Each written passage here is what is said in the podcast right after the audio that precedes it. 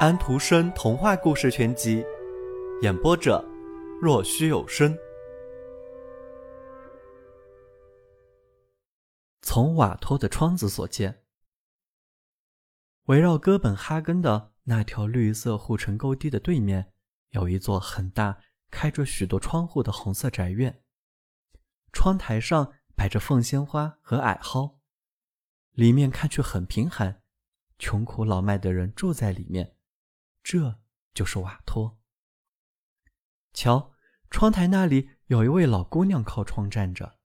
她把凤仙花的枯叶摘掉，望着那碧绿的护城沟堤，堤上有一些快乐的孩子在玩耍打闹。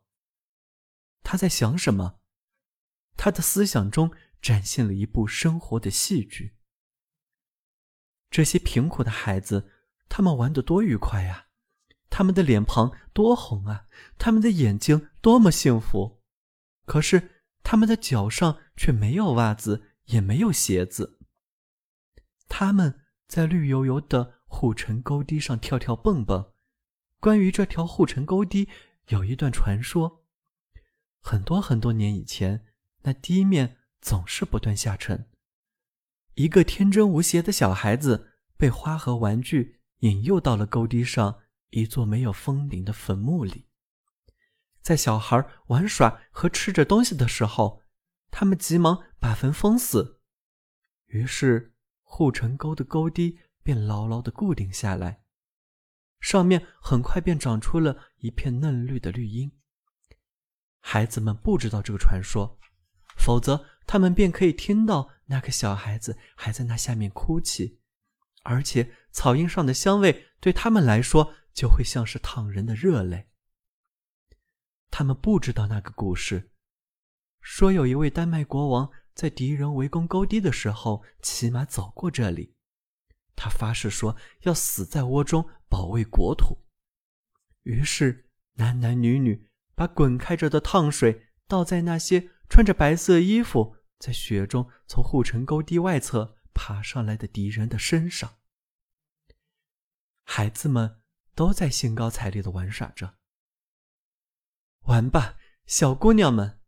金色年华，是啊，幸福的青春年华，很快便会过去。达到表示终身坚信的上帝的年龄的年轻人，手挽着手散着步。你穿着洁白的衣服，这衣服很可能花了你母亲不少功夫，是用一件大的旧衣服改缝出来的。你披着一条红色的披巾，这披巾在你身上拖得很长，别人。可以看出它是多么的大，简直太大了。你想着你一身漂亮的衣装，想着仁慈的上帝，在护城沟堤上漫步，真是太美了。岁月流逝，中间有许多黑暗的日子，但是带着青年的心思，你有了朋友，你不知道。你们相遇了，早春时候，大祈祷日那天。所有的钟声都在冥想。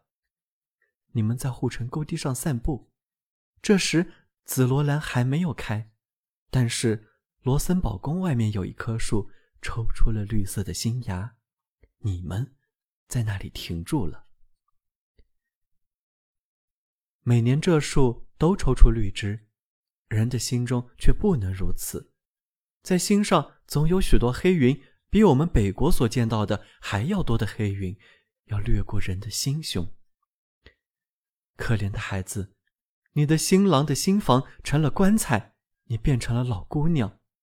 从瓦托，你透过凤仙花看着在嬉戏的孩子，看到你的故事在重复。这就是望着护城沟堤的老姑娘眼前展现的生活戏剧，在沟堤上。阳光明媚，面颊红彤彤的，不穿鞋袜的孩子在欢闹，就像天空中的那些鸟儿一样。